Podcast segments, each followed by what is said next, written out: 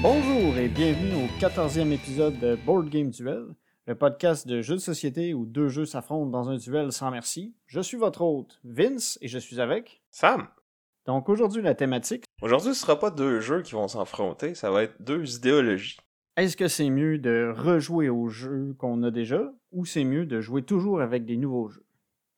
Mais avant de se lancer dans le duel, on va discuter des jeux auxquels on a joué cette semaine. Donc cette semaine, je vais commencer par un jeu auquel moi et Sam on a joué euh, en fait en fin de semaine. Le jeu Nations, qui a été designé par Rustan et Nina Akanson et Einar et Robert Rossen. Je suis sûr que je, que je massacre un peu leur nom de famille. Leur prénom aussi probablement. Ouais, il y a des bonnes chances. On s'excuse. La version auquel nous avons joué a été publiée par les, éditions- les éditions. Donc, euh, Nations, euh, c'est euh, en fait un peu un jeu à la civilisation, dans le sens où on va chacun avoir une civilisation qu'il va falloir améliorer au fil des âges afin de devenir la plus grande civilisation qu'il y a jamais eu. Ou la plus grande nation. Bon point, Sam. Dans euh, la, la- la mécanique principale, en fait, c'est un tableau builder, mais avec des cartes. Ouais, tout le temps ça, un tableau builder? Euh, ouais. Ouais. Des fois c'est des tuiles, des fois c'est des tuiles. Des fois, c'est des tuiles. Mais euh, c'est ça. En fait, euh, les actions principales qu'on va faire, ça va être d'acheter nos cartes, c'est ça, pour construire notre tableau. Euh, chaque carte va nous permettre de produire euh, différentes ressources, va nous permettre aussi de déployer des forces militaires, va nous permettre d'avoir différents bonus en cours de partie. Et nerf de la guerre, dans le fond, c'est vraiment d'optimiser la construction de son tableau. Mais aussi de maximiser sa production de points, parce que même si on a une belle machine euh, qui fonctionne bien, il se peut que ce soit pas la machine qui nous permette de faire le plus de points. Donc, le jeu implique aussi, c'est ça, une certaine gestion de ressources. Il y a cet aspect-là euh, euro. Euh, euh, les différents bâtiments qu'on va construire vont nous permettre de récolter euh, nourriture et or, qu'il faut après ça utiliser pour engager les ouvriers, maintenir nos ouvriers en vie et bâtir des merveilles. Donc, on a plusieurs endroits sur notre tableau qui sont spécialisés à un type de carte, que ce soit des colonies qu'on achète et qui nous fournit des pouvoirs permanents, euh, des merveilles qu'il faut construire pas à pas en engageant des architectes, qui est une autre ressource euh, à part, euh, puis qui est commune à tous les autres joueurs, qui, en fait, dont le pool est commun à tous les autres joueurs. Et on a les bâtiments plus normaux, on va dire, qui peuvent être des bâtiments industriels ou des unités militaires. Donc, on va chercher justement à engager, à faire un tableau, dans le fond, qui va s'autosuffire, mais qui va nous permettre aussi euh, d'engager des, personnes, des, des- ouvriers facilement. Parce que, Ouais, c'est ça le... Ce qui est intéressant en fait, c'est que oui, il faut construire notre tableau, mais il faut aussi euh, gérer comment que notre population ouvrière, dans le fond, qu'on peut aller placer sur ces cartes-là, parce que le fait d'acheter euh, une carte de production, une carte militaire, en soi, ça donne rien. Ce qui va nous permettre de produire des ressources, c'est de mettre du monde dessus. Plus on en met, plus ça va produire, ou plus on en met, puis plus notre armée va être forte. C'est une carte militaire, par exemple. Mais à toutes les fois qu'on veut mettre un, qu'on recrute en fait des ouvriers supplémentaires, ça nous fait. Chaque ouvrier supplémentaire nous amène des coûts euh, récurrents au fil de la partie. Ces coûts-là peuvent être en nourriture ou en stabilité euh, de notre empire. c'est c'est que c'est ça, c'est à toutes les fois qu'on veut mettre un ouvrier, il faut aussi payer euh, un certain nombre de, de minerais. Mais les ouvriers qui vont rester là à la fin de la partie vont valoir des points. Mais quand on achète une nouvelle carte puis qu'on remplace une vieille carte dans notre tableau, ben tous nos ouvriers qui étaient dessus, ben ils s'en vont. Puis ça nous redonne pas les ressources. Puis si on veut les remettre par-dessus la carte qu'on vient d'acheter, ben là ça va nous coûter encore plus cher pour les, remettre parce que plus le plus le jeu avance, plus les cartes deviennent meilleures, donc on a, ils donnent plus de ressources, des meilleures ressources, euh, des, des plus grosses forces militaires, mais ils coûtent de plus en plus cher aussi à aller mettre nos ouvriers dessus. Fait que c'est important d'avoir un engin qui suit un peu le, le flow de la game, parce que sinon on, va, on peut se, retrouver largué derrière, puis là on va avoir euh, du mal à se rattraper. Et on n'a pas beaucoup de- d'emplacements pour les bâtiments qui produisent vraiment. Euh, en fait, on a quatre emplacements pour, qui, qui, sont partagés pour les bâtiments et pour les unités. On a deux emplacements pour nos colonies. Puis après ça, on a les merveilles. Mais les merveilles prennent du temps à sortir. Fait que c'est. Faut, faut pouvoir bouger rapidement, il faut évoluer rapidement. Des fois, ça nous faut prendre des décisions qui sont un peu difficiles parce qu'on a besoin de s'améliorer, mais au prix de perdre un peu d'une autre ressource. Ouais, c'est ça, faut, faut gérer son tempo. Des fois, ça peut valoir la peine de justement comme perdre un peu de production ce tour-ci pour mieux se placer pour le début du tour suivant. Surtout euh, euh, par rapport au militaire, parce que dans le fond, plus on est haut dans le militaire, plus on va être fort dans l'ordre du tour. Fait que là, si on veut absolument être premier au prochain tour, ben on peut se monter haut pendant un round, mais c'est ça, c'est que là, ça peut être au détriment de notre production. Mais des fois, ça vaut la peine. Oui. Euh, on parle un peu du militaire depuis tantôt, mais il y a un truc qui est quand même euh, particulier dans la façon dont le militaire va se, va se concrétiser. Il n'y a pas, en fait, dans ce jeu-là, il n'y a pas énormément d'interaction entre les joueurs, si ce n'est qu'au niveau du militaire. Et comment ça marche, c'est que sur le tableau des cartes qu'on peut acheter, il peut y avoir des conflits qui apparaissent. Au moment où quelqu'un achète un conflit, en fait, c'est que son niveau de force militaire ça devient le niveau qu'il faut atteindre pour pas subir les contre-coups de, cette, euh, de ce conflit-là. Fait que tu mets un peu la barre là où il faut que les autres réussissent à. la barre que les autres doivent atteindre au niveau militaire. Parce ben, que pas juste les autres, toi aussi. Oui, mais généralement. Ben, si t'es là, oui, mais c'est parce qu'après ça, tu peux plus justement prendre tes, tes, tes ouvriers qui sont sur ta carte militaire puis les mettre sur autre chose, parce que là, si tu vas descendre en bas du niveau que t'étais, puis tu peux subir toi-même les contre-coups de la bataille que t'as. Euh, oui, mais généralement, quand tu prends quand tu prends toi-même le conflit, tu calcules le fait que tu veux que ça reste là, puis que tu sais que tu vas être prêt à. Ouais, mais c'est ça. Des fois, ça peut te peinturer dans un coin, par contre. Ouais. Puis, en fait, il y a une autre façon de comme balancer ça, c'est euh, il y a une autre euh, ressource, si on veut, qui n'est pas une ressource, là, mais euh, qui est la stabilité de, notre nation. Puis ça, plus on est stable, moins on va subir les, les contre-coups d'une défaite militaire. On va quand même perdre un peu de points, en fait un, un point, généralement, ces cartes-là vont, euh, vont nous faire perdre des ressources aussi. Puis on peut, comme si on est stable, diminuer les ressources qu'on perd par notre stabilité. Puis un autre point d'interaction aussi, c'est que à la fin de chaque tour, il va avoir euh, un événement. Puis là, ça, souvent, ça va être euh, une conséquence pour le plus faible, soit dans le militaire ou dans la stabilité et une, un bonus pour celui qui est le, meilleur dans une de ces deux catégories-là, ou celui qui a le plus d'un certain type de ressources, par exemple. Puis c'est le genre de jeu où, surtout quand tu joues à 3-4 joueurs, tu peux pas être le meilleur dans tout. Faut, que tu, faut que tu choisisses tes batailles, que tu te spécialises, puis que tu maximises les bonus que tu gagnes avec ça, puis que tu, tu minimises les, les contre-coups que, que d'être pas bon dans le militaire ou dans la stabilité peut t'apporter. Ce qui est aussi euh, intéressant, c'est qu'on chaque euh, nation va avoir euh, des cartes, dans le fond, des bâtiments au départ et un pouvoir au départ qui peut aussi influencer vers quelle direction on va s'orienter. Toutes les, nations commencent de façon différente. En fait, ça c'est optionnel. On pourrait jouer toutes pareilles aussi. Ah. En jeu de base, dans le fond, c'est les nations ils ont comme un, côté qui est symétrique puis un côté qui est asymétrique. Je suis bouche bée. Puis nous, on a joué avec euh, une extension aussi, euh, qui s'appelle Dynasty, qui rajoute euh, justement des nouvelles nations, puis quelques règles de plus, là, des, un nouveau type de carte, puis quelques autres règles que ça vaut peut-être pas la peine de, rentrer dans les détails de, mais si vous aimez le jeu de base, je pense que ça vaut la peine d'aller la chercher. C'est un peu more of the same, comme ils disent en anglais. Là. ça rajoute un peu de diversité avec les, nouvelles nations. Euh, puis, euh, moyen de personnaliser notre nation, on peut, pendant la partie, en fait, changer notre pouvoir spécial, en fait. Mais avec un certain coût. Fait que c'est ça, on a un jeu où on a beaucoup de ressources à gérer, beaucoup de, trucs qui sont un peu interconnectés. Puis c'est d'essayer d'aller gruger le plus de points possible. Les points qui vont venir euh, des cartes qu'on a faites, des ouvriers qui sont dessus. Puis de... Il y a une ressource qu'on accumule pendant la partie qui permet de faire des points à chaque fin d'âge avec cette ressource-là. Puis à la fin de tout aussi, on, prend toutes nos ressources, on convertit ça en points, puis euh, c'est la, nation qui en a le plus qui, qui gagne. Quoi, c'est un jeu où c'est un peu difficile de savoir à l'avance qui va gagner parce qu'il y a vraiment beaucoup de, de mouvements dans le nombre de points. Parce que nos cartes vont évoluer beaucoup. Le nombre d'ouvriers qu'on va mettre sur les cartes va aussi beaucoup changer à mesure que la partie va évoluer.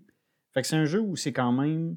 C'était dur. Moi, je pensais que j'avais. euh, si on prend par exemple euh, la partie dans laquelle on a joué, je pensais que j'étais en bonne situation, j'avais une bonne machine et tout ça. Puis euh, je me suis fait un peu bypasser. Ben, je me suis fait dépasser. Mais pas de beaucoup, là. Ça s'est fini avec 3-4 points de différence, au final. là. Ouais, Sur une quarantaine, là. ouais. Mais c'est c'est- c'est quand même dur de, de, prévoir qui, veut gagner, qui peut gagner parce que on n'accumule pas énormément de points en cours de partie. C'est vraiment beaucoup à la fin, quand les ouvriers sont placés, que là, on a une meilleure idée du nombre de points. C'est vraiment beaucoup, je trouve. Le, le dernier tour est vraiment, vraiment critique. Oui, et- ben, oui, il y a beaucoup de points qui viennent au dernier tour, mais en même temps, sais, toutes les, les merveilles, les colonies, ça, ça, les colonies peuvent changer, là, parce que on peut juste en avoir deux, puis si on en achète une troisième, dans le fond, on en, on en flush une, là. Mais en même temps, c'est pas ça qui va faire le plus de points non plus. Ouais, tu peux un peu essayer de deviner, euh, c'est quoi la valeur des, de points que les cartes des autres apportent, mais tu sais, c'est vrai que, les cartes sont petites, les autres sont assis euh, pas nécessairement proches de toi, euh, surtout à 4, c'est comme dur d'évaluer qui, est en tête ou pas, là. Ouais, puis il y a toujours des changements parce que les ouvriers sont pas à négliger. Ils fournissent quand même beaucoup de points parce que le nombre d'ouvriers qu'on a sur les cartes vont, vont donner beaucoup plus de points à mesure que la partie va avancer aussi. Ouais.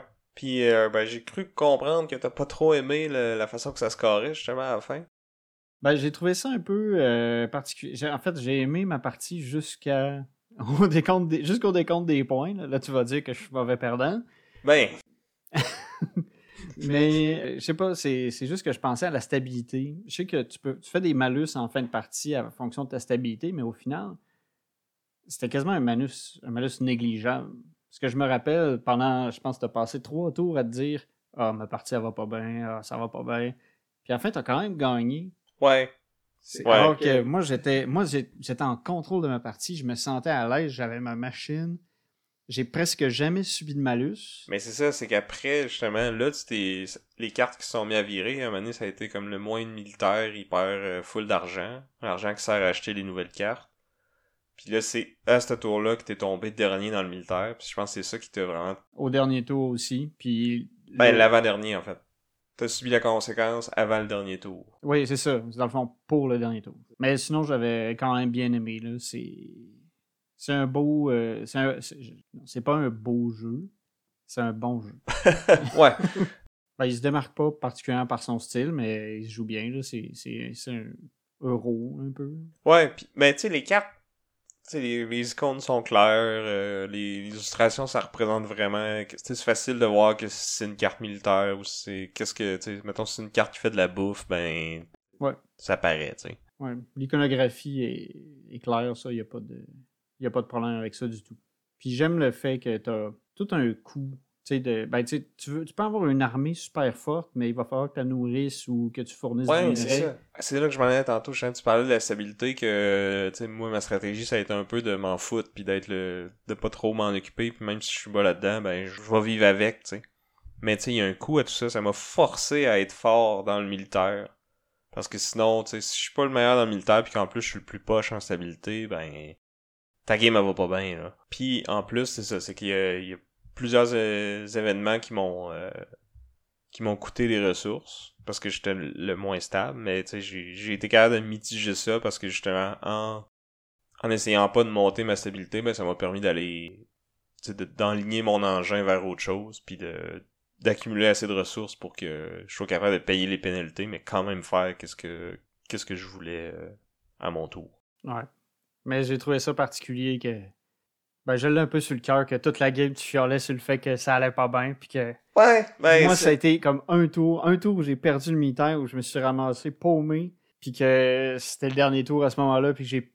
mais c'était le tour le plus important. Ouais, c'est ça, c'est ça. le Là, dernier. là, après coup, euh, je le réalise un peu plus aussi qu'il fallait vraiment pas perdre ce combat-là parce que c'était le dernier. C'est ça. Puis en plus, tu sais, je veux dire, on le voit au début du round. là. Ça va être ça la conséquence pour la personne qui est le moins dans ça. Fait que tu sais, c'est quelque chose à garder en tête quand on prend nos actions peut-être. Mais tu sais, c'est sûr que moi j'ai déjà joué euh, 4-5 fois. Toi, c'était ta première partie. Il, y a des- il peut y avoir des mauvaises surprises dues à ça. Ouais. J'ai aimé quand même mon expérience. C'est peut-être un peu de. Ah, ça, ça goûtait salé dans l'air euh, quand t'es parti de chez nous après. Donc c'était Nation ou Nations de Rustin Atkinson, Nina Atkinson et Enar et Robert Rosen. Pour être un peu en ligne avec notre, duel, on va vous parler d'un autre jeu auquel on a joué euh, récemment, qui est Lords of Scotland, qui est un jeu qui est paru en 2010, fait que c'est un jeu qui a quand même un peu de vécu. C'est surtout un jeu auquel on a joué vraiment euh, souvent, en prélude à une soirée de jeu plus intense.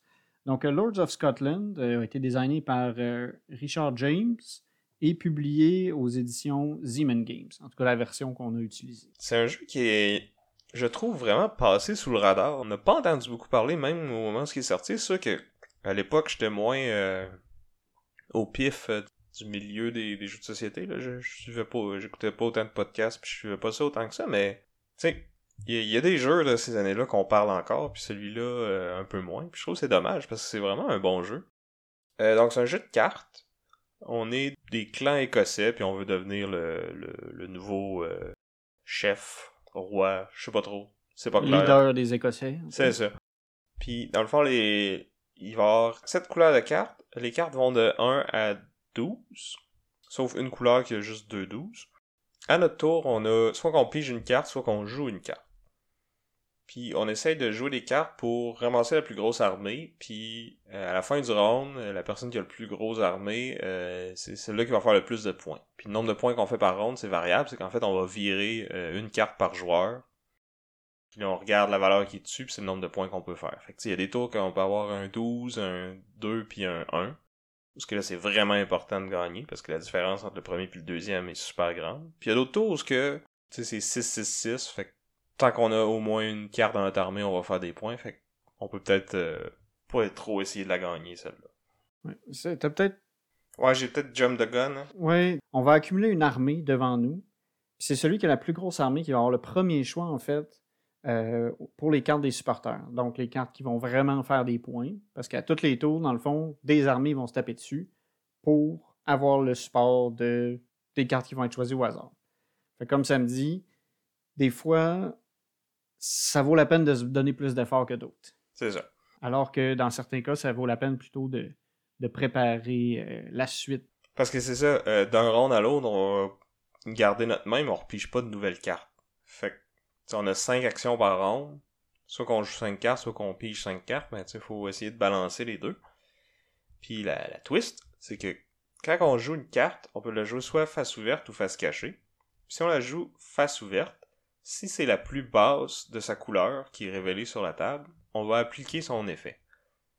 comme j'ai dit tantôt, il y a sept couleurs de cartes, puis ont sept effets euh, différents. Ça peut être de, tuer une carte dans l'armée d'un autre joueur. Ça peut être d'échanger une carte, euh, la carte qu'on vient de jouer avec euh, une carte qui est dans l'armée d'un autre joueur. Ça peut être d'échanger une carte avec les supporters, donc les cartes qui vont valoir des points à la fin de la partie. Fait que si on voit qu'on est mal parti, on peut décider de jouer cette carte-là, puis baisser le nombre de points des supporters, puis ainsi euh, minimiser un peu notre perte. Ouais, à l'inverse, si on voit qu'on est pour gagner, mais on peut essayer d'envoyer une plus haute carte là, puis euh, de faire plus de points comme ça.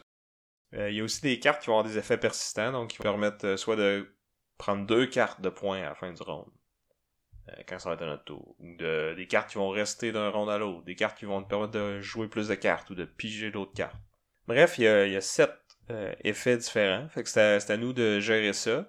Puis là, les cartes les plus fortes ont moins de chances d'avoir leur effet parce qu'il faut jouer une carte base pour avoir les effets.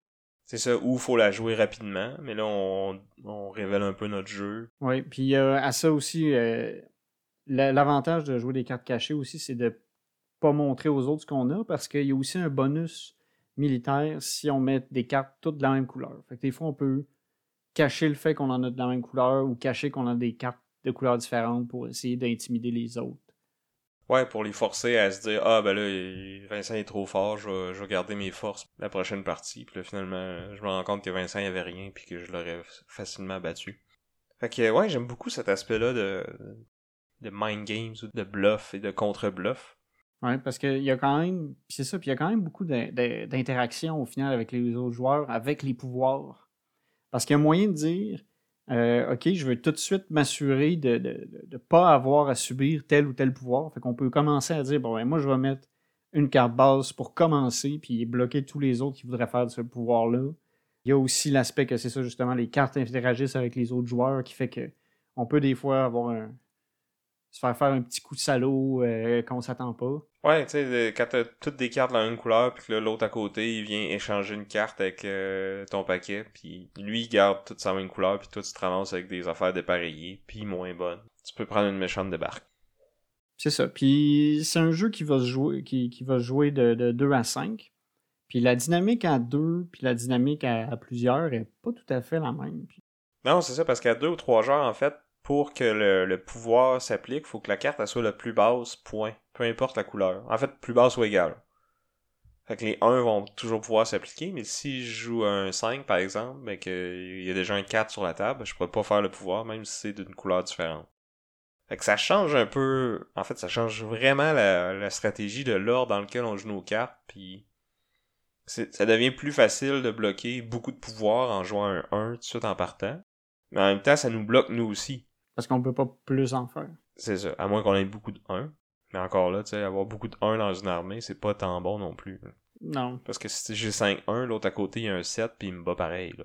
Donc c'est ça. Euh, c'est un jeu aussi que la première édition, euh, les dessins étaient franchement laids. puis qui sont OK, ben c'est sûr, c'est personnel, mais c'est peut-être pour ça aussi que ça n'a pas fait jaser. Mettons que c'était pas très, très joli. Mais les éditions subséquentes se sont, se sont améliorées. Là. Les dessins sont beaucoup plus beaux. Puis c'est ça, c'est un petit jeu qui vient dans une petite boîte qui se place bien avant un, jeu plus gros. Je sais pas à quel point il est facile à trouver aujourd'hui. Pas sûr qu'il est encore disponible en magasin. Mais euh, si vous le voyez passer sur Marketplace ou euh, les autres euh, sites de, jeux usagés, je pense que vous allez pouvoir l'avoir pour pas cher, puis ça vaut la, peine de l'essayer. Donc c'était Lords of Scotland de Richard James et de Zeman Games. Dans un autre ordre d'idée, à l'autre bout du spec, on a joué à... Ben, pas tout à fait le, le jeu de l'heure, là, mais euh, on a joué à Jekyll vs. Hyde, qui est un jeu de Jay. J'imagine que c'est un, pseudonyme. Et publié par Mendu Games en 2021, puis il vient d'arriver ici au Québec euh, le mois passé, je pense. Donc c'est un jeu de, de pli, un jeu de levée. Euh, ceux qui écoutent le, podcast depuis longtemps savent que, j'aime beaucoup ce, type de jeu-là, euh, notamment avec The Crew. mais celui-là, c'est un jeu qui se joue strictement à deux. Donc il y a un des deux, une des deux personnes qui va être Jekyll, le Dr. Jekyll, et l'autre qui va être Mr. Hyde. Puis dans le fond, on va avoir des buts qui seront pas euh, les mêmes. Euh, Monsieur Hyde veut que la, différence... Dans le fond, à chaque ronde, il y aura 10 euh, plis, 10 mains. Puis Monsieur Hyde veut que la différence de plis remportés par les deux joueurs soit le plus grande possible. Fait que soit idéalement tout gagner les mains ou tout perdre les mains. Tandis que Monsieur Jekyll, lui, le, ben, en fait, Dr. Jekyll, lui, veut essayer de garder l'équilibre c'est super thématique. Ouais, ça, j'ai trouvé ça bien que ça joue là-dessus. C'était.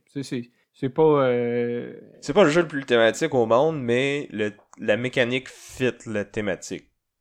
Qu'ils ont pris juste parce que c'est euh, libre de droit. J'ai l'impression. C'est le fun quand ça coûte rien. C'est ça. Euh, mais bref, c'est ça. Dr. Jekyll, lui, veut l'équilibre, donc idéalement que les deux personnes remportent 5 plis. Puis euh, une partie, en fait, ça va être trois, euh, trois rondes, trois mains. Puis le, le but pour Monsieur Hyde, c'est que la différence euh, cumulative soit de d'au moins 10. Et euh, Dr. Jekyll veut juste résister à ces trois mains-là, puis qu'on se rende pas jusqu'à 10. Il y a aussi à ça une, petite une petite mécanique qui est intéressante, c'est que comme dans tous les jeux de pli, il y a, il y a une couleur qui est de l'atout où tu as les cartes d'atout. Puis là, c'est que les cartes d'atout peuvent changer. C'est que l'atout se crée à mesure que les plis se font. Ouais, c'est ça. Dans le fond, il y a trois couleurs de cartes. Puis la première couleur qui est jouée, c'est la plus faible, cette manche-là. La suivante va être l'intermédiaire, puis la, dernière à être jouée va être la plus forte. Puis évidemment, si je joue du rouge, ben, puis si Vincent du rouge, ben, il est obligé de fournir. Puis un autre twist à ça, c'est qu'il y a des cartes qui sont les, les potions, donc qui sont pas d'aucune couleur. Puis celles-là, ils vont avoir des pouvoirs spéciaux quand ils vont être joués, mais le pouvoir qui va s'appliquer va dépendre de l'autre carte qui est jouée dans ce pli-là. Donc si je joue une potion puis que Vincent joue une carte verte, par exemple, après le, pli, on va s'échanger deux cartes de, nos mains. Euh, les mauves vont permettre à la personne qui remporte ce pli-là d'aller chercher un autre pli qui a déjà été remporté par euh, l'adversaire. Puis les rouges vont euh, resetter, dans le fond, ou... euh, Réinitialiser. réinitialiser. Merci. Euh, réinitialiser le, la force des, des couleurs des cartes, dans le fond. C'est ça. Au final, c'est un jeu qui est quand même simple à exécuter. Ouais, on vient Mais- d'expliquer comme toutes les règles. C'est ça, ouais. Je, je- D'où le blanc qui va être coupé. Mais. Mais c'est vrai, on passe au travers des règles assez rapidement, assez facilement. Mais euh, quand on a les cartes dans les mains, c'est quand même un bon, euh, un bon exercice de réflexion. Parce qu'aussi au début de la partie, on va s'échanger les cartes. Puis là, en fonction de si on est Jekyll, si on est Hyde, va falloir échanger des- cartes différentes pour essayer justement d'accomplir notre objectif. Ça se joue vraiment pas pareil d'être d'un côté ou de l'autre. Euh, Mr. Hyde, c'est quand même assez classique là, des, des jeux de levée. Là. Soit que tu veux en gagner le plus possible ou tu, à la limite tu veux en gagner aucune. Fait que tu sais, ça c'est. C'est un Ça- mindset qui est quand même assez facile à, à aller chercher. Mais du côté de Dr. Jekyll, ça, ça change un peu parce que là on veut. On veut vraiment en gagner juste la moitié. Fait que ex- exactement le bon nombre. Les façons d'y arriver, c'est gérer les potions, les couleurs, quelle couleur qu'on joue en premier, quelle, quelle couleur qu'on va être fort, parce qu'au début d'une manche, on sait pas ça va être quoi le tout, on sait pas... euh, Fait que c'est, c'est beaucoup de décisions quand même euh, intéressantes, qu'on voit pas souvent dans, dans ce genre de jeu-là. Fait que c'est assez, euh, c'est assez original, tu sais, pour un petit jeu de cartes qui se joue bien à deux, ça vaut la peine. Ouais, non. Je repense à, à moi qui jouais à la dame de pique dans le temps. Ça, je suis dépassé par tout ce qu'on peut faire maintenant avec des jeux avec des plis. Le jeu est aussi disponible sur euh, Board Game Arena, donc euh, si vous voulez l'essayer, euh, vous n'avez pas de raison de pas le faire. N'importe si vous n'avez pas un abonnement premium. Dans ce cas-là, trouvez-vous un ami qui a un abonnement premium. Ben, tu peux quand même juste attendre que quelqu'un. Tu peux, Ah, oui, tu vrai. peux jouer contre des randos. Ouais, des randos. Jouer contre des, des inconnus, mais qui eux sont premium. Donc si quelqu'un ouvre une table, ben vous pouvez vous joindre. Vous allez peut-être attendre un peu plus longtemps que si vous avez déboursé pour euh, être un VIP de B- BGA. Ouais, Full d'acronymes. c'est fou. Donc c'était Jekyll vs. Hyde de Joe O'Neill et des éditions Mandu Games. Donc, maintenant, on en arrive à notre plat principal. Euh, notre duel qui est est-ce que c'est mieux de jouer plusieurs fois au jeu qu'on possède déjà ou de jouer à plein de nouveaux jeux tout le temps? En tout cas, moi, de mon côté, je suis. Tu sais, j'aime ça avoir un équilibre entre les deux, en fait. Je pense pas qu'il y a un qui est mieux que l'autre. Ouais, je suis un peu de, de- de cet avis-là aussi. Mais là, euh, avant là, on a comme déduit qu'on était de la main, du même avis. là. Ça fait pas un beau débat. Ben, on peut quand même euh, amener les, les points des, des deux côtés. Fait que je pense que dans la, la communauté, en général, dans les, les grands passionnés, tu sais, ceux qui, qui écoutent des podcasts, qui, qui regardent des vidéos sur YouTube, qui sont dans des groupes Facebook, euh, qui postent leurs euh, leurs photos de leur partie sur Instagram à tous les jours, toutes les semaines. Ceux qui sont plus qui sont gros dans. Que c'est vraiment leur hobby principal, les jeux, puis qui, qui en mangent. La plupart vont plus être du côté de la nouveauté, j'ai l'impression. C'est vrai que c'est. C'est sûr que ça, c'est ce qu'on voit sur les réseaux sociaux. Puis c'est ça, tu sais, c'est, c'est sûr qu'on... Sur les réseaux sociaux, c'est comme... euh, c'est biaisé, là, tu vois pas tout. Mais tu sais, t'as comme un effet d'entraînement que genre, tout le monde pose tout le temps sur plein de nouveautés, plein de jeux différents. Fait que tu sais, t'es comme un peu incité à justement tout le temps essayer des nouvelles affaires. Tu sais, le, le Kickstarter, c'est tout le temps plein de nouveautés, plein de nouveaux jeux qui sortent à chaque année. Il y a des, il y a des milliers de jeux qui sortent à chaque année. Puis ça explose. Là, parce que- T'entends de, de, essayer toutes, puis de vouloir essayer le plus possible, puis de d'en acheter, puis d'en acheter, puis de monter notre, euh, notre Calax, puis notre, euh, notre bibliothèque, puis mettre des belles photos de ça sur Facebook, justement, puis voir, ah, regardez, j'ai une collection de 250 jeux, puis il y en a la moitié que j'ai pas joué au final. Ou que j'ai joué juste une fois. Ouais. C'est vrai qu'on. Tu sais, avec l'aspect nouveauté, le fait que maintenant, il y a beaucoup plus de jeux qui sortent par année qu'il n'y en a jamais eu. Ça a vraiment explosé. Le hobby euh, est plus du tout ce qui était euh, il y a 10 ans. Il y a 10 ans, tu arrivais avec un Exploding Kitten, c'était comme Wow! Nouvelle mécanique, c'est fou. Mais là, aujourd'hui, c'est. C'est complètement différent, puis il y a tellement de nouvelles choses qui sortent tout le temps. C'est, c'est dur de, de suivre tout, en fait. Ouais, c'est, presque impossible. Ben, en tout cas, ça prend un budget assez impressionnant pour pouvoir tout essayer. Puis c'est aussi le, le temps aussi, parce que c'est beaucoup de jeux. Puis apprendre un nouveau jeu, ça se fait pas en criant ciseaux non plus. Souvent, il faut prendre le temps de s'installer, de lire les règles, puis tout ça. Fait que ça, devient un gros investissement en temps, jouer à plein de jeux, en temps et en argent. Oui et non, en- parce que il y a moyen de juste comme se joindre à des groupes, puis euh, sais, en temps normal, il y a des groupes publics là, qui se rencontrent à toutes les semaines, il y a des clubs de jeux de société, euh, que ce soit dans les universités ou ici à Sherbrooke, on a quelques-uns qui sont organisés, puis que tu peux juste te pointer, t'as même pas besoin d'amener le jeu, tu te pointes, tu joues avec les gens. Ceux justement qui en, ont plein des jeux, là, ils cherchent du monde pour souvent pour jouer avec eux. Ils sont contents d'avoir des amis qui viennent essayer leurs jeux, puis ils sont contents de nous les montrer, ils sont contents de les sortir.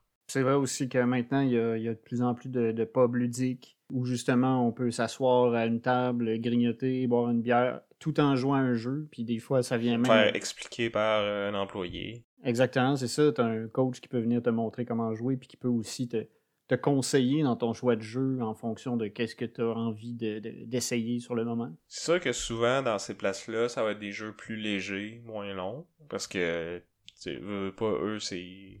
tu sais, ils ont plusieurs tables à s'occuper, fait qu'ils ont pas le temps de, de te montrer un On Mars, euh, que ça prend 45 minutes à expliquer les règles, euh, puis 3 heures à jouer, tu sais. Ouais, c'est ça. Tu joueras pas une game de Game of Thrones euh, à 6 dans un pub. Non, c'est ça. Mais en fait, tu pourrais, là. Souvent, ces, ces places-là, ils vont te permettre d'amener tes jeux aussi, si tu veux. Tu ils vont être bien contents de te servir. Mais ils vont pas te l'expliquer, maintenant. Ouais. Ils vont aussi peut-être espérer que tu consommes un peu. Là. Ouais, ouais. Généralement, faut que le t'es là, faut ben, comme dans un restaurant normal au final. là. Mais bref, il y a des façons d'essayer des nouveaux jeux sans nécessairement que ce soit nous qui les achetons. C'est vrai. Il y a moyen un peu de mitiger les dépenses. Ou sinon, c'est euh, d'utiliser des stratégies que toi et moi on déjà utilisées, c'est-à-dire de d'influencer un ami à acheter un jeu qui nous tente, mais qu'on se dit ouais. Peut-être moi je l'achèterais pas cette fois-ci, mais oh! Vince, il- ça y tenterait, ça. Ouais, puis, tu sais, je pense que c'est justement une bonne chose à faire quand, euh, tu sais, comme nous deux, tu sais, on se voit souvent, on joue souvent ensemble. Ça sert à rien qu'on ait les deux le même jeu, là. Souvent, quand je vais jouer, tu vas être là, ou si t'es pas là, je je vais aller chez vous puis je vais te l'emprunter, tu sais. c'est ça. C'est sûr que c'est pas tout le monde qui, qui, qui a ce- cette chance et ce privilège-là, mais tu sais, si- vous avez un groupe régulier de justement comme se consulter avant de faire les achats, euh, si vous voyez un jeu passer sur Kickstarter, puis que tout le monde trouve qu'il a l'air intéressant, ben, on ça- soit qu'on se split le coup carrément, ou comme ah ben moi je vais acheter celui-là, toi tu prendras le prochain qu'on verra, puis pas beaucoup de jeux là que ça vaut vraiment la peine que, que tout le monde dans le groupe ait sa copie. C'est ça. Puis tu sais, c'est vraiment le fun d'essayer des nouveaux jeux parce que c'est cool apprendre une nouvelle mécanique. Puis quand tu es en train de jouer, de, comme voir un peu c'est quoi les bons coups, puis de réaliser que là, ah, là j'ai compris comment ça, ça marche. Tu sais, c'est un, c'est thrill que tu as une fois ou deux avec un jeu. Tu sais. Ouais, tu sais, c'est comme. C'est la fraîcheur, la découverte. C'est nouveau, c'est beau, c'est c'est le fun. Mais j'ai l'impression que des fois, surtout les jeux plus récents, puis les, Kickstarter, ils vont tout faire pour que cette première partie-là, elle soit vraiment shiny. Mais qu'après, tu sais, si tu grattes un peu puis que tu rejoues plusieurs fois, ben là, tu sais, l'expérience change pas beaucoup, ou tu découvres euh, des, des stratégies qui sont euh, brisées, si on veut, Ouais, tu trouves des failles dans le jeu qui rendent le jeu comme trop facile. ou trop tout le temps pareil, tu sais. Ouais. On en a eu des jeux où justement, c'est ça. euh, la première fois que tu joues, ça se passe bien? Je pense à la première édition de Civilisation, où est-ce qu'on avait réalisé à un moment qu'il a fallu qu'on change les règles. Il a fallu qu'on dise qu'on puisse plus gagner par la technologie parce que c'était la, c'était la voie qui était garantie d'être la plus rapide et la plus efficace. Fait que c'est ça, tu sais. Moi, j'aime bien quand un jeu, justement...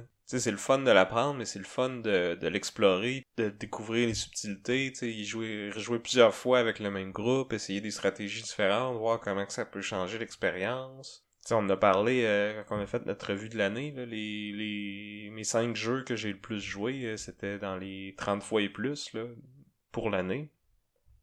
Puis tu sais, j'aime ça, ça, de tout le temps rejouer au même jeu, puis sais, je ferais pas ça avec n'importe quel jeu, là. C'est pas, c'est pas tous les jeux qui, qui, justement, vont se prêter à ça, mais les quelques-uns que j'identifie qui ont beaucoup de profondeur, beaucoup de variabilité, de rejouabilité, ben, j'aime ça, justement, comme explorer tous ces, ces petits raccoins-là. Tu sais, d'y rejouer souvent, mais de tout le temps découvrir des, des nouvelles choses. Je trouve que ça, c'est vraiment de quoi qui est, tu sais, qui est enrichissant, puis qui est le, j'ai l'impression que j'en ai pour mon argent aussi. J'ai payé le jeu, puis si j'y joue deux fois versus si je rejoue 30 fois, ben, argent par temps, euh, le, ratio est meilleur, mettons. Ouais. Je pense aussi que c'est. Ça doit être une caractéristique d'un bon, une caractéristique d'un bon jeu, la rejouabilité. Que ça. C'est sûr que là, t'enlèves un peu là, tout ce qui est legacy parce que. Ouais, mais c'est ça il y, a ça, par exemple. Il y en a qui sont designés pour être joués une fois, puis comme, par exemple, tu sais, les, les unlock ou les exit, il y a zéro rejouabilité à ça. Un coup que tu as fait le cas, euh, tu sais c'est quoi la réponse, puis la titre, mais c'est quand même des expériences qui sont vraiment le fun. Puis là, la rejouabilité vient plus du fait de, d'essayer l'autre boîte, puis l'autre boîte, puis l'autre, puis l'autre, puis... Ouais, c'est comme un, un modèle d'affaires un peu différent. Mais, tu sais, c'est sûr, moi, je suis pas suis pas vendu format Legacy euh, trop trop justement par ce fait-là parce que oui, c'est le fun, souvent c'est nouveau, souvent ça amène un, une espèce d'aspect évolution. Il y en a beaucoup aussi qui sont legacy puis qui ne jouent pas en une partie parce qu'il y a une campagne ou quelque chose. Puis ceux-là, j'allais dire, eux autres, c'est. J'allais dire entre guillemets, c'est ce que, ceux que je trouve qui sont des bons legacy pour moi. mais ça, c'est. Ben, c'est ça, un legacy d'habitude, c'est une campagne qui va être évolutive. C'est vrai que je connais pas de jeu legacy que c'est pas une campagne. Ben, à la limite, si on veut dire un exit, ça pourrait être. Euh, ouais. Ça dépend c'est quoi ta définition de legacy, mais. Ouais, tu sais, Legacy, souvent, ça, ça implique que tu as une modification du matériel qui fait que le matériel va changer. Fait que ça peut impliquer euh, des collants, euh, des dessins, de l'écriture, euh, quelque chose qui altère le matériel. Mm-hmm. Puis tu vas avoir une, partie qui va évoluer. Ouais. Puis souvent, cette évolution-là va dépendre des choix ou des résultats des parties précédentes. Ouais. Mais c'est vrai, j'ai mis Legacy, mais j'ai mis ça, les exits, puis sont un peu dans le même panier, mais c'est pas du tout le même euh, objectif derrière l'aspect modification du matériel. Non, c'est ça. J'ai pas encore joué à Exit. J'ai pas eu le cœur de déchirer de cartes encore. Mais il y en a certains que tu peux, euh, dans le fond, photocopier les, les trucs qui vont être à découper ou à déchirer. Comme ça, tu peux passer la boîte au suivant après. Il y en a d'autres, vu le puzzle, la façon qu'il est fait, euh, t'as comme pas le choix de de détruire la chose, c'est parce que ça, ça fait partie de... De l'expérience. C'est ça. Mais tu sais, c'est ça. Ça reste que... je trouve que c'est une bonne qualité d'avoir un jeu qui, qui, qui, gagne à être rejoué, puis qu'il y a toujours quelque chose de nouveau ou des événements différents qui vont se produire à mesure que la partie va, euh, à mesure que tu vas jouer des parties. Puis moi j'ai moi j'ai une moins grosse bibliothèque, c'est aussi euh, une question que je me pose à chaque fois que j'ai hésité à, acheter un jeu. C'était de me dire, pour moi, la rejouabilité, c'est important. Fait que, tu sais, mes jeux, je les ai tous joués beaucoup. Ouais. Tu, tu, ça, se voit des fois sur les, composantes. C'est parce que moi, je, tiens à ça, puis je trouve que je me sens plus confortable dans, mes dans mon portefeuille, dans un sens, parce que justement, j'ai dilué un peu le poids le coût, de, le coût du jeu sur plusieurs parties. Ouais. ça, ben, il y, a, plusieurs façons de le faire aussi. Tu peux acheter des jeux âgés, tu peux revendre tes jeux un coup que si tu as joué plusieurs fois puis que finalement il peut aussi le fun qu'au début, ben souvent tu, vas, tu, le revendras pas plein prix, mais tu le revendras pas à 10% non plus. fait. Puis si c'est un vrai bon jeu, ben des fois ils vont garder leur valeur plus longtemps aussi. C'est ça. Moi je trouve que c'est vraiment sous-apprécié de juste comme mettre un jeu sur la table, l'ouvrir, puis tout le monde autour de la table s'est joué. T'as pas besoin d'expliquer les règles au début. Tu sais, tu sauves tellement de temps, là, à juste comme... Ok, on ouvre la boîte, on joue, puis on est parti. C'est... C'est de quoi qui est vraiment le fun, puis qui est... qu'on n'apprécie pas assez, je trouve. Ouais. ça a l'avantage aussi que les joueurs sont un peu plus... Euh, sur un même pied d'égalité. Tu n'as pas l'avantage du gars qui a, le jeu, qui a lu trois fois le manuel des règles pour savoir comment ça se passe, puis qui a déjà un petit peu un plan qui voit déjà qu'est-ce qui est important. Là, tu as tout le monde qui est autour, qui sait comment ça se passe, tout le monde est prêt. Puis là, c'est là où je pense qu'il y a les plus belles games parce que tout le monde va avoir son plan. Puis là, on va faire des gros jeux, puis on va connaître les mécaniques, puis il va y avoir moins de, d'erreurs. Parce que, tu sais, quand, quand tu essaies un jeu pour la première fois, tu ça arrive souvent de faire une erreur, puis des fois, ces erreurs-là, ils peuvent coûter cher sur la fin de la game. Ouais, ou même tu fais une erreur au niveau des règles, puis tu, tu joues pas au jeu correctement. Oui. Pour ça, j'aime bien euh, quand je. Mettons, quand j'apprends un nouveau jeu, je vais lire les règles. Après ça, je vais aller voir souvent si j'ai le temps, là, sur Board Game Geek. Souvent, il va y avoir euh, Un vidéo d'explication. Euh, ouais, mais moi j'allais dire un post euh, sur les, les règles qui sont souvent euh, misinterprétées ou les erreurs communes. Fait que je vais aller relire ça pour être sûr que de pas faire ça. Puis après avoir joué, je vais retourner voir ces, ces posts-là pour justement m'assurer qu'on n'a pas fait d'erreur. Puis c'est arrivé souvent que j'ai réécrit aux personnes avec qui j'ai joué. Ah, en passant, euh, on n'a pas joué comme il faut. euh, fallait faire telle affaire à la place. Ouais, puis des fois, ça, ça change un peu euh, l'allure de la, de la game totalement. Là. Il y a des fois où on a joué à des jeux où on faisait quelque chose qui était vraiment pas comme. Ben, War of Whispers, par exemple, qu'on on a parlé au dernier épisode. La, la première fois qu'on a joué, on pensait que quand tu places ton, ton agent à un endroit, tu faisais les deux actions disponibles là, mais finalement, c'est une des deux qu'il faut faire. Ça, ça change totalement la, la, partie parce que ça faisait que nous autres, on plaçait notre, euh, notre agent, puis des fois, on faisait euh, huit actions parce qu'on était, mettons, au bout, puis on pouvait tout faire. Mais là, quand, quand tu tombes limité à, à quatre actions, puis que là, tu as, des choix déchirants à faire, ça change l'évolution de la game. Ça fait que le jeu est pas du tout pareil. Ouais, mais au moins, tu sais, c'est une erreur qui affecte tout le monde égal. Ouais, dans ce cas-là, ouais. Mais c'est ça. Puis là, après ça, tu rejoues au jeu, puis là, tu joues comme il faut, puis là, tu. Dans un sens, tu le redécouvres quasiment. Ouais. C'est sûr que si on, on jouait comme faux euh, du premier coup, euh, on n'aurait pas ce- cette expérience-là. Fait qu'au final, c'est. C'est bien de faire des erreurs. C'est bien, Ah. mais ça peut être dangereux, surtout pour, tu sais, comme n'importe qui qui est euh, créateur de contenu ou influenceur. J'aime pas trop le terme influenceur, mais euh, bref, si tu donnes ton opinion publiquement puis que t'es une certaine euh, sommité, là, ce que je prétends pas être du tout, mais que t'as joué à un jeu incorrectement puis que tu donnes ton avis basé sur ces erreurs de règles-là, ben tu sais, c'est c'est un peu poche. Ouais, ça, c'est un peu moyen. C'est pour ça que j'aime, tu sais, il y en a qui, des fois, justement, vont le dire. Ah, by the way, j'ai parlé de tel jeu dans le dernier épisode, mais finalement, je me suis rendu compte que j'avais fait une erreur. Voici en quoi ça pourrait affecter mon opinion sur le jeu. On l'a fait, en fait. On a fait une erreur une fois avec euh, Cyclade. Oui, c'est vrai. Puis un auditeur qui nous a gentiment euh, pointé notre erreur. Et moi, ça m'a redonné envie de jouer euh, parce que ça, ça, dit, ça, change, ça aurait changé la game euh, de beaucoup, je pense, dans ce cas-là. Justement parce qu'on avait joué à deux. Puis on, ben, on y a pas joué d'ailleurs. Parce qu'il y a ça aussi. Depuis qu'on fait le podcast, je trouve que j'ai comme un peu plus d'intérêt à essayer des nouveaux jeux ou essayer des jeux que ça fait plus longtemps que j'ai pas joué pour qu'on puisse en parler.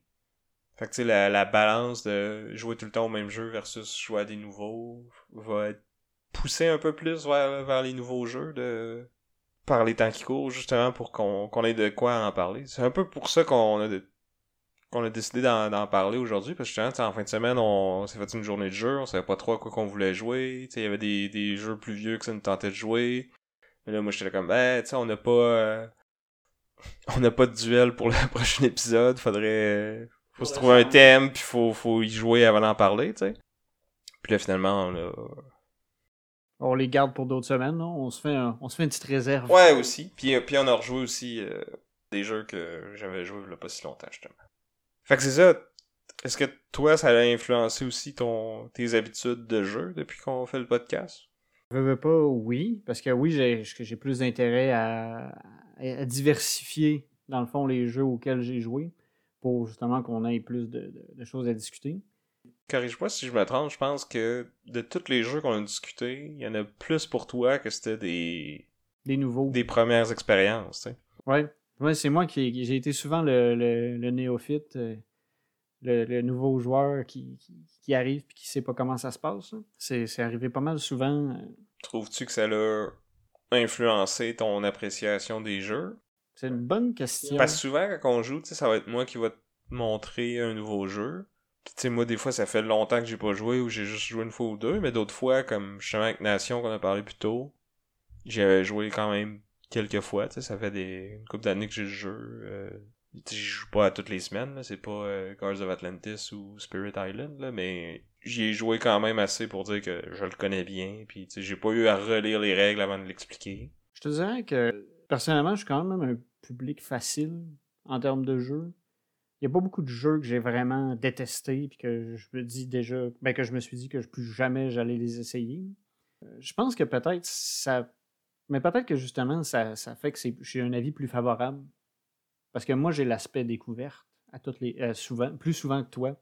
Fait que peut-être que peut-être ça m'influence un peu. Je pense qu'il y a un aspect de de timing puis d'expérience aussi, tu sais euh, quand tu commences dans, dans, dans le hobby, tu tu. Tous les jeux, c'est nouveau, là, au début.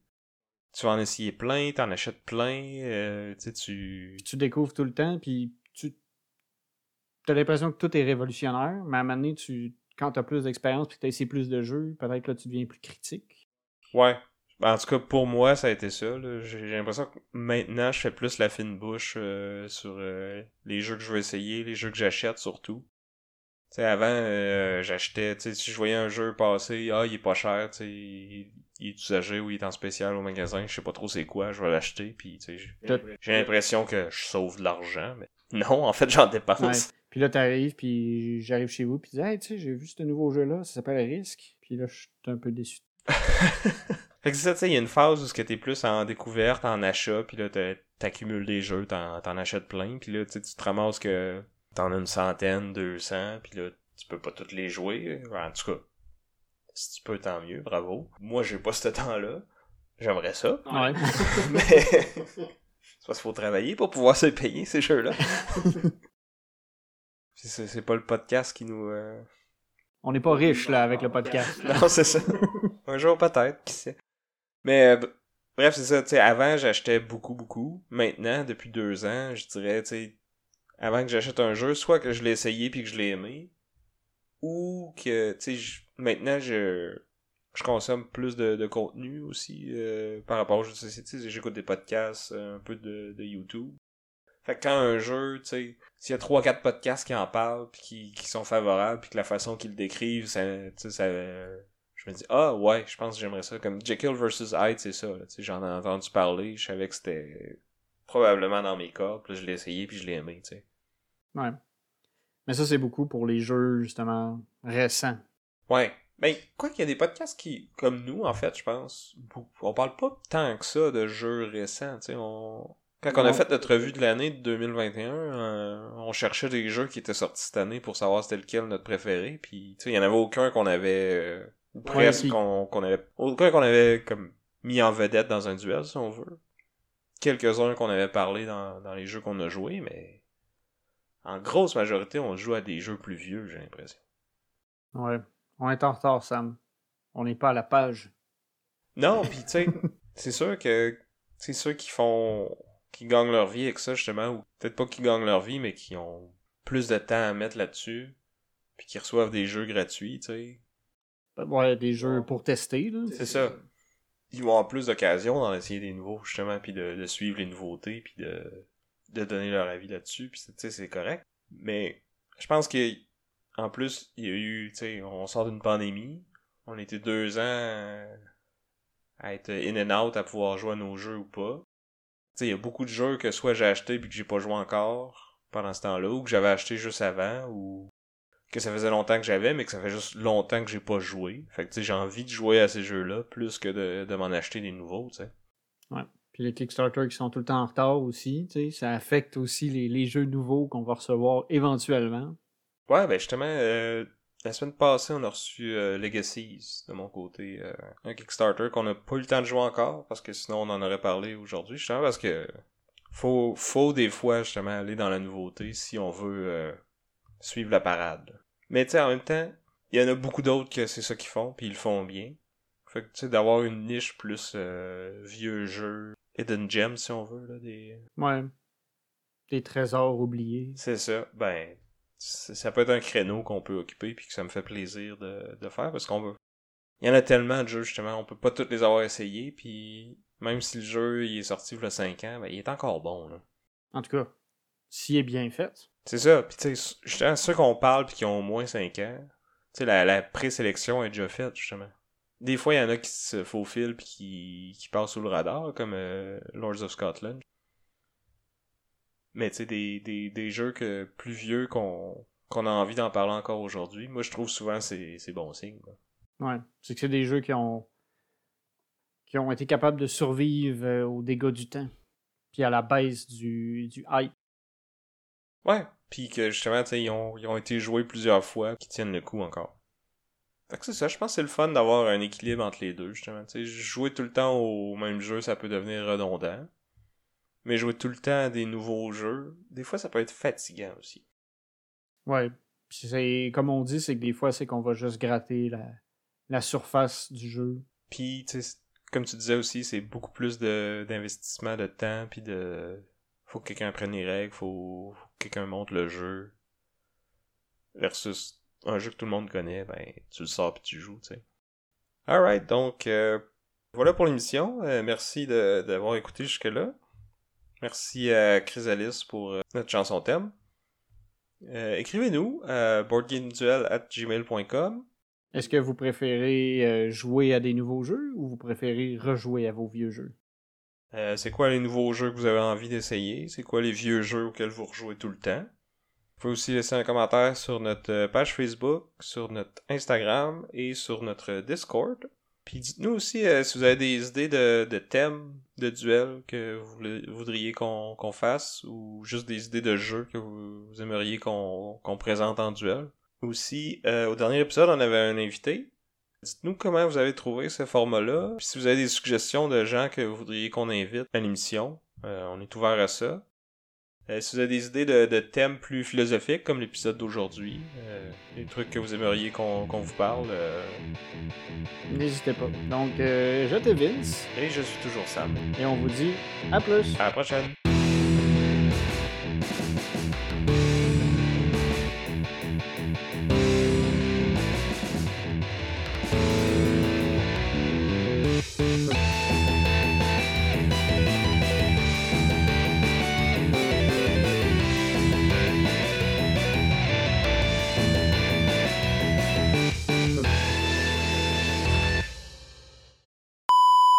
Donc, l'édition auquel on a joué a été publiée par les éditeurs. L'édition.